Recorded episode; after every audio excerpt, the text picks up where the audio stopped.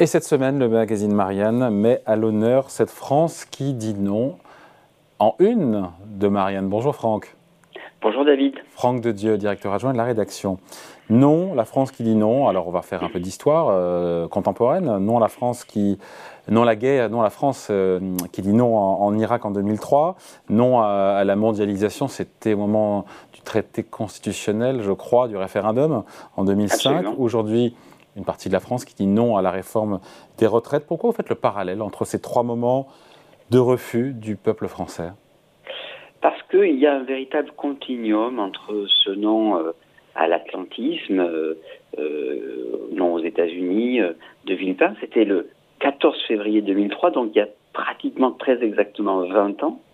Euh, et puis, euh, il y a aussi ce non au traité constitutionnel euh, de, de, 2005, qui est celui finalement d'un européisme et du libre-échange. Et puis, il y a celui du ce non aux, réformes, qui est un non qui est à une réforme qui souhaite faire payer d'abord le travail pourquoi vous mettez tout ça au même plan Mais Parce que quand je vous dis qu'il y a une sorte de, de continuum, c'est-à-dire qu'il y a le refus très français euh, de l'ordre établi, de, du fait de, de cette, cette, euh, ce refus de croire qu'il n'y a pas d'alternative à, euh, à ce qui est présenté par les élites comme raisonnable, comme logique, comme allant de soi. Et donc effectivement, vous pouvez parce que je vous connais et je vous sens un peu venir, c'est-à-dire de dire vous, vous mélangez un peu ces trois noms, euh, ils sont très différents, oui. c'est un peu les, les, les choux les carottes, mais euh, non, pas tout à fait, parce que c'est presque un nom qui, qui puise, qui a pour dénominateur commun cet esprit un peu sans culottif de la Révolution française, c'est-à-dire de dire non à ce qui paraît à une élite comme une forme d'évidence, à une forme de comme ce qui est tamponné du, du, du, du, rationalisme. Eh euh, Alain, le philosophe, disait euh, euh, penser, c'est dire non. Dire non, c'est penser. Et effectivement, il y a ce qu'on peut appeler cette, cette particularité française, ce cette singularité française, cette exception française, c'est ce pouvoir, c'est ce, ce, ce vertige parfois de dire non à, ce qu'on nous présente comme étant indiscutable. D'ailleurs, le mouvement des Gilets jaunes était quelque part aussi en 2019 peut-être une forme de non, sinon.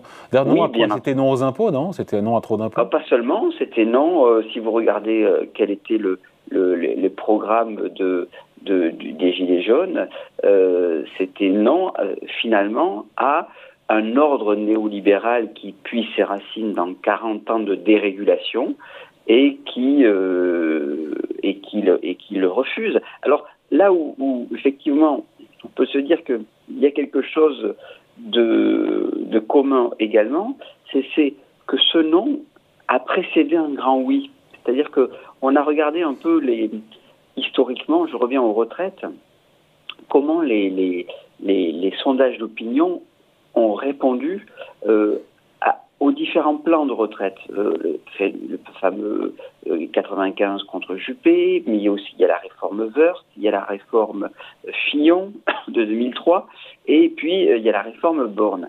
Et on s'aperçoit que nous touchons aujourd'hui des taux de, population défavorable, c'est-à-dire autour de 65%, et qui renouent avec ceux des années 90. En revanche, dans les années 2000 et 2010, il y a une forme, on pourra dire d'apathie ou pas, ou, quelques-uns pourraient dire de, de, réalisme, où les Français finalement sont, on, est autour de 50-55%, et y compris d'ailleurs chez des gens de gauche qui finiront par accepter euh, cette réforme des retraites en disant ben on, s'incline, bon, euh, on nous présente ça comme euh, quelque chose qui doit s'imposer à nous, et donc on s'incline. Et là, on, retrouve des ratios de refus qui sont comparables à ceux des années 90 parce que les Français ont dit oui à tout.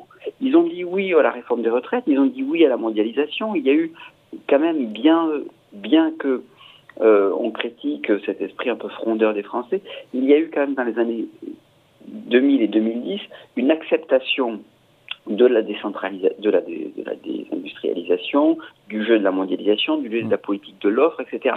Et les Français se disent, bah, attendez, on a quand même joué le jeu, on se retrouve avec une réindustrialisation qui ne vient pas, des crises qui s'accumulent, qui se succèdent les unes après les autres. La crise financière, où on disait bah, la régulation c'est formidable, bah, l'autorégulation ça l'est pas, non, ça crée des crises en pagaille. Et puis après il y a la crise euh, souveraine, où on nous disait l'Europe, vous savez, euh, elle est, elle est, c'est un, c'est un bouclier puissant. Et puis ensuite la crise sanitaire. Et donc effectivement tout cela euh, fait que, bah, au bout d'un moment, il y a une incrédulité et donc un non qui précède un grand oui. Hmm. Et sur la réforme des retraites, en espèces, là, aujourd'hui, les Français disent non à quoi? Ils, disent non au travail euh, Ils disent non à quoi?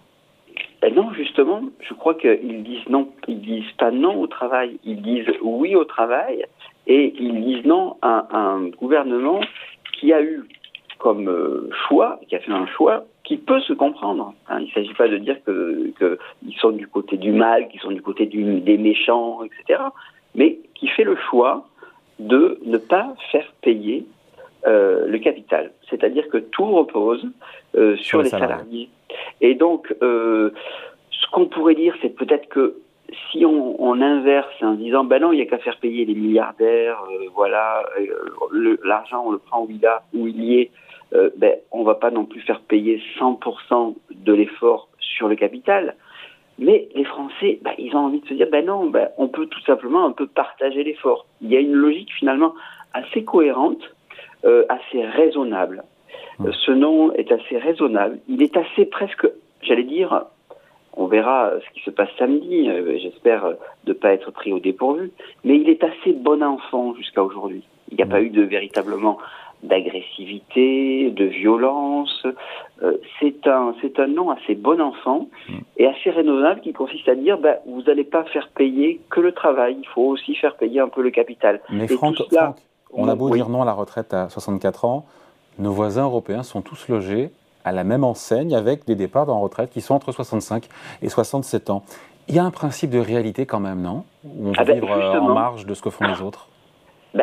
Mais euh, ce principe de réalité, il était aussi invoqué en 1789 en disant vous voulez déraciner un ordre euh, qui euh, a huit siècles d'histoire, vous voulez faire voilà, bref, les Français, le principe de réalité, c'est quand même de, de, de, se, de regarder, de prendre le pouls de ce que pensent les Français. Et euh, ça, c'est un principe de réalité. Le principe de réalité, c'est pas de considérer que la majorité a toujours raison, mais c'est quand même qu'on ne peut pas avoir raison contre la majorité des gens. Ça, c'est un principe de réalité et c'est un principe de réalisme. Il y a eu un article euh, de, dans le, le, Financial Times. Oui, on, fait, des envieux à l'étranger, hein, ce peuple qui oui, dit non. oui, voilà. Alors, le Financial Times, il rêve pas d'abattre tous les matins le mur de l'argent, euh, il disait ben, ils ont peut-être raison en fait ces Français. Ils ont peut-être raison de se battre pour euh, les retraites parce que eh bien ils incarnent euh, une euh, alors, je ne pas avoir les grands mots sur le messianisme français, mais il y a quelque chose qui fait que les Français aiment présenter une forme d'alternative qui penche plutôt du côté de la République, du social, du peuple. Voilà. Bon, et donc eh il faut arrêter d'avoir le nom honteux aussi, je vous ai lu. Hein. Vous écrivez qu'il faut arrêter d'avoir le nom honteux. Cette posture a de la gueule. Et quand on me dit, ben, elle n'est pas réaliste, euh, si le réalisme, c'est de croire à la dérégulation et de, et de vivre tous les six mois des crises énormissimes, ben, ce réalisme-là, euh, il n'est pas euh, très raisonnable. Ouais. Est-ce que ce réalisme est partagé par le reste du monde? C'est compliqué aussi, ça. Ben, D'abord, les chiffres que vous citez sur la, les retraites à l'étranger sont tout à fait justes, sauf qu'il y a une différence entre l'âge légal de la retraite et l'âge effectif de la retraite. Là, il y a 18 pays sur 21 en Europe dont l'âge effectif de départ intervient avant l'âge légal. Hmm. Et nous, c'est le contraire en France. L'âge effectif dans le privé est à 63,5 ans.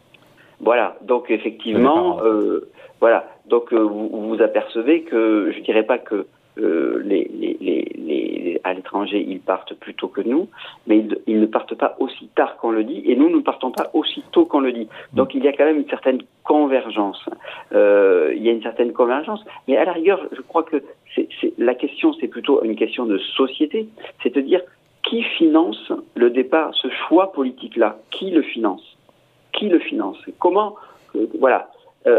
À partir de là, c'est une question éminemment politique. Ce n'est pas qu'une question comptable.